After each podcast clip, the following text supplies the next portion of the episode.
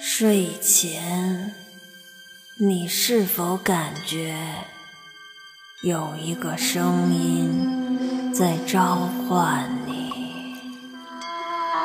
有一双眼睛在盯着你，有一双手在伸向你。既然。无心睡眠，那就听一段鬼猫的睡前鬼故事。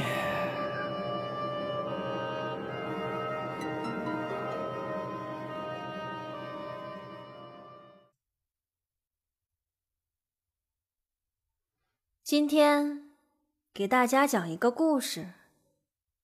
故事的名字叫做《绝不放过你》。马上就中考了，你看看你们一个个没有正事儿的样子啊！赶紧把卷纸写了，放学之前交上来。让你们天天玩手机，就你们现在的成绩啊，有几个能考上我们这所重点学校的高中部？今天。谁写不完，谁就别回家。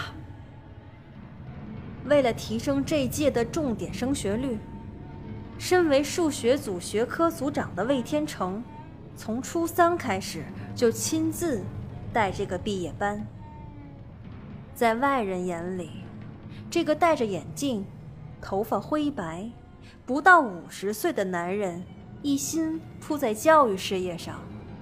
可以说，魏老师。是一位让领导和家长都非常尊敬的优秀教师。魏老师说着，走到宋东旭的身边，用手指戳了戳正在低头答题的他，说：“宋东旭，你昨天的作业为什么今天还没交上来？啊？你是不是玩游戏你玩疯了呀？跟我去办公室。”说完，转身出了教室。同学对于老师突然爆发的情绪，并没有太大的反应，因为宋东旭自从上了初三开始，就好像不怎么爱写作业了，时不时就被魏老师叫去办公室。宋东旭默默地站了起来，低着头，跟着老师。走了出去，他慢慢的推开了教研组办公室的门，抬腿迈了进去。咔嗒一声，身后的门猝不及防的被锁上了。突然，一个人从后面贴了上来，双手不停的在宋东旭的身上游走。东旭，上周。我找你出来，你怎么没出来呀？你知道，我我想你想的，我都控制不住我自己了。这次的摸底考试，我给你透露点题，让你考进年级前十名，这样你就可以保送到我们学校的高中部了。我们俩还能继续在一起了。此时的魏老师就像换了一个人。抱着这个皮肤白皙的俊美少年，忘我的说着。宋东旭微皱着眉头，站在原地，一动不动。怎么了，小宝贝儿？你知道吗？老师现在已经控制不住了。话音未落，魏老师就要开始脱宋东旭的裤子。魏老师，魏老师，你够了！你答应过我，保送我到高中部后，就不会再骚扰我了。宋东旭突然带着愤怒转身，对着魏老师低吼着。啪的一声，一记响亮的耳光落在了宋东旭的脸上，几个指印若隐若现的浮现了出来。没等他缓过神来，魏老师上来粗暴地扒下了宋东旭的裤子，将他按在了桌子上，一只手狠狠地按住了他的脖子，另一只手解开了自己的裤子。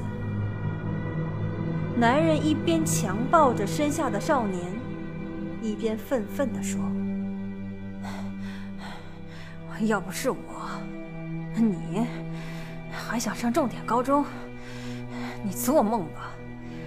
我告诉你。”别说是你的高中时光，就算我不同意，你这辈子都别想离开我。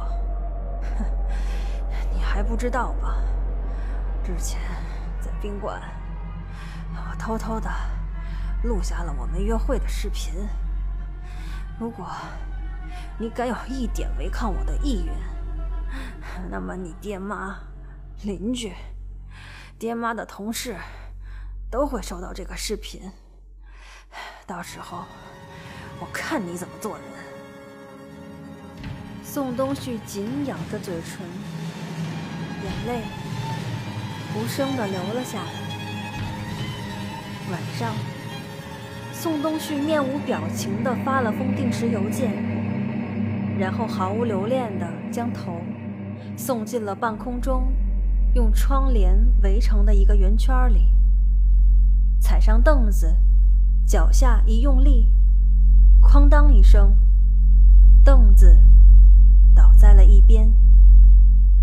这是他能想到的最快、最不痛苦的死亡方式。可是，他错了。瞬间的窒息加上剧烈的疼痛，让他的头仿佛要爆掉了一样。一股浓烈的血腥味儿充斥在口腔里，就好像马上要喷出来一口血一样。他本想举起双手将头从窗帘套里拿出来，可是双手却顺从地耷拉在身体两边。他看着玻璃中已经变得发紫的脸色，越来越多的金星出现在了眼睛里。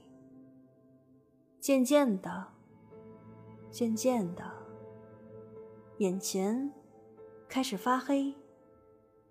不久，少年就这样一动不动的被吊死在了自己家的窗台上。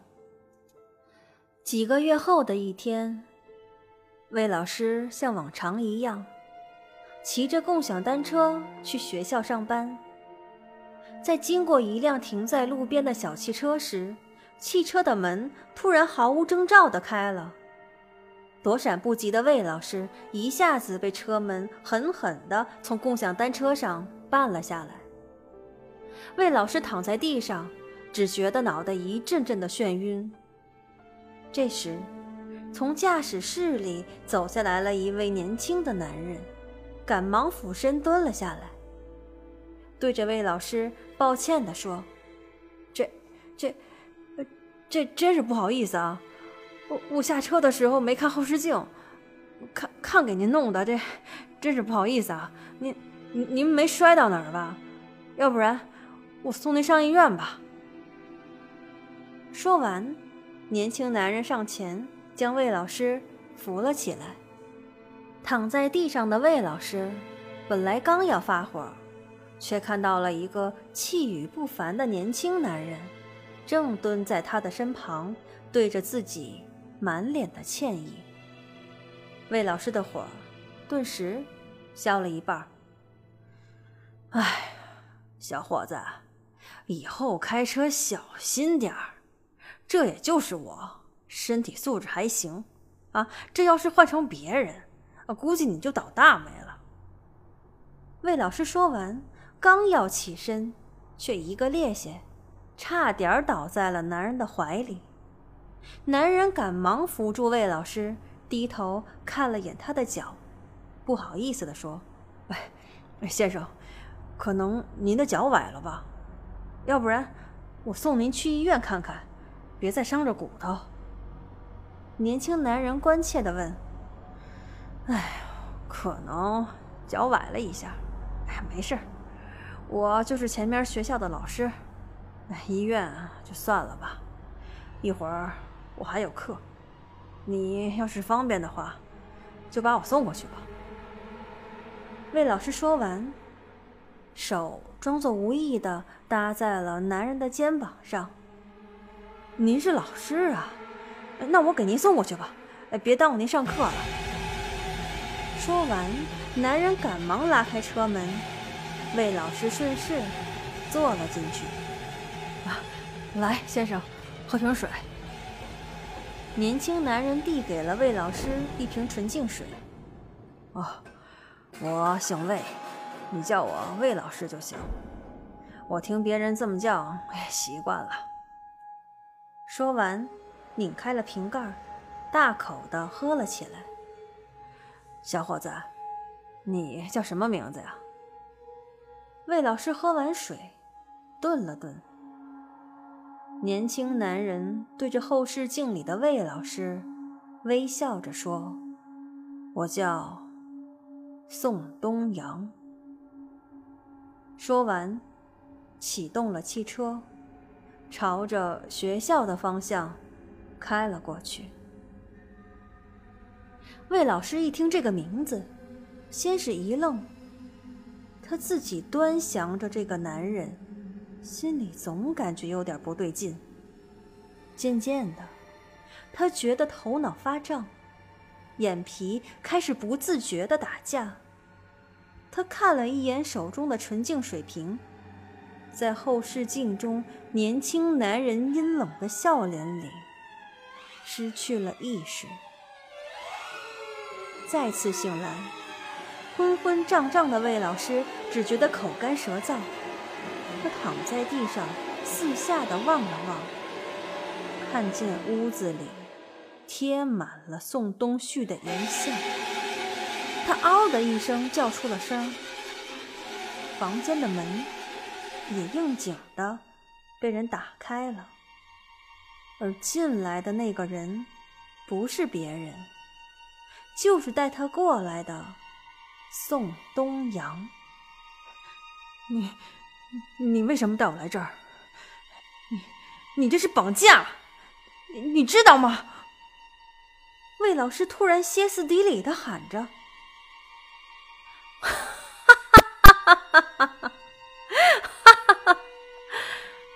绑架？那你逼死我弟弟这事儿，你说算什么？”宋东阳突然收起了笑容，贴近魏老师的脸。问道：“魏老师就像泄了气的皮球一样，虽然没了气势，但仍旧装傻的问道：‘你你说什么呢？我我听不懂。’听不懂？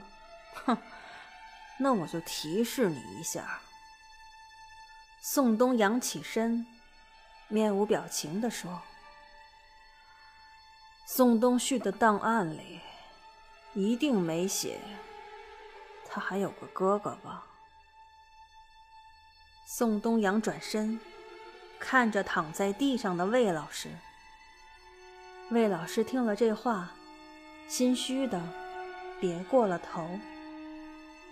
我们爸妈离婚的早，我这个当哥哥的一直跟着我爸去了南方做生意。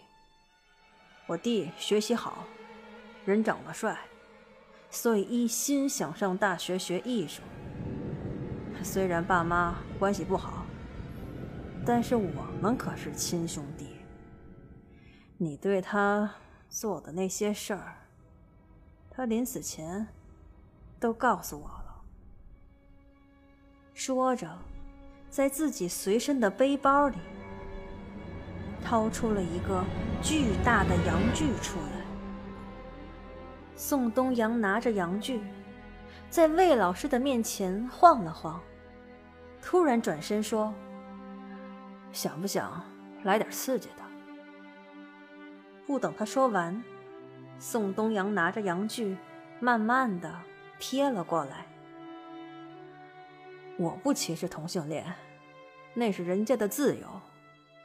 但是你这种对未成年人下手的人，在我的认知里，这跟恋童癖没什么区别。今天，在这个小平房里，当着我弟弟的面儿，我也让你尝尝被人强暴的滋味。说完，一把扯下魏老师的裤子，将阳具粗鲁地塞进了他的身体。怎么样，爽吗？我就是让天上的宋东旭看到你现在人不人、鬼不鬼的样子。说完，宋东阳手上一用力，魏老师嗷的一声叫了出来，晕了过去。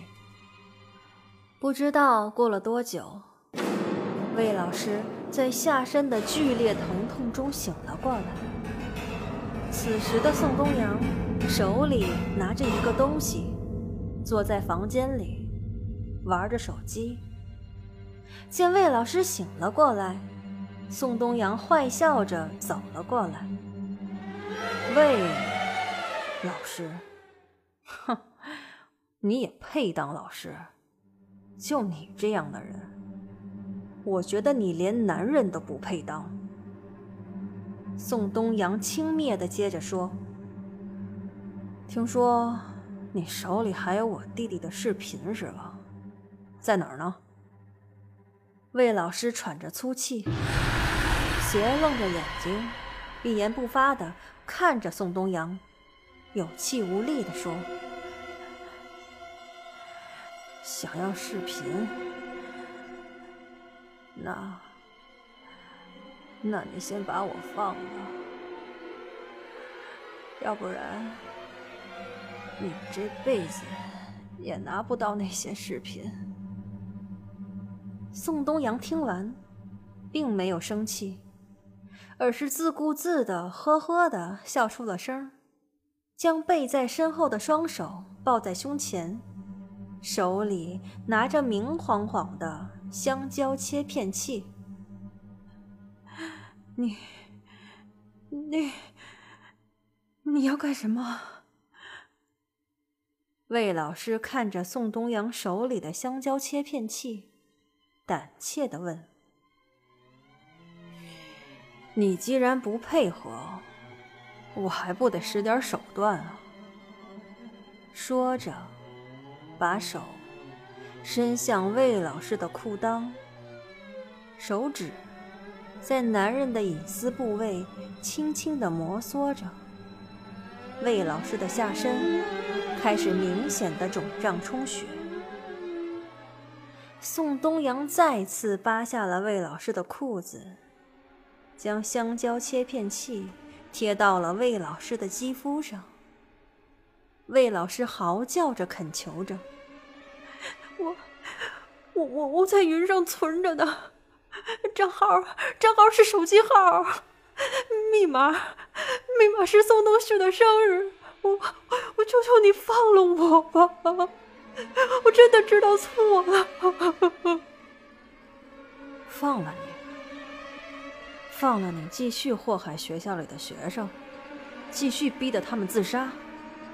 我这个切香蕉的夹子一合上，也算是圆了我弟弟的一个心愿。哼！话音未落，宋东阳的手上用力。魏老师只觉得下身一阵钻心的疼痛，疼到他觉得这个世界都要灰飞烟灭了，甚至有那么十几秒钟，他觉得自己的意识都快消失了。嘿，魏老师，别睡过去呀，还没完呢。宋东阳说完，抄起了墙边的铁锹，对着坑洼不平的土地挖了起来。魏老师因为疼痛而痉挛的一动不动。他现在已经顾及不了那么多了。宋东阳在房屋中间挖了半天，挖出了一个大小比魏老师身形稍大的坑后，才停手。宋东阳起身，默默地拍了拍身上的土，然后毫无顾忌的一脚。将身边还未缓过神来的魏老师踢进了坑里。踢到坑里的魏老师好像一下子清醒了，他努力地挣扎着想从坑里爬出来。宋东阳见状，对着他的脑袋上又是一脚。这次，魏老师躺在大坑里，晕了过去。宋东阳拿起铁锹，一锹一锹的开始往坑里填土，直到将坑完全填平。当他离开这个远离市区的郊外小平房的时候，一抬头，看到了天边的火烧云。他长长的出了一口气，消失在了通往城市的路的尽头。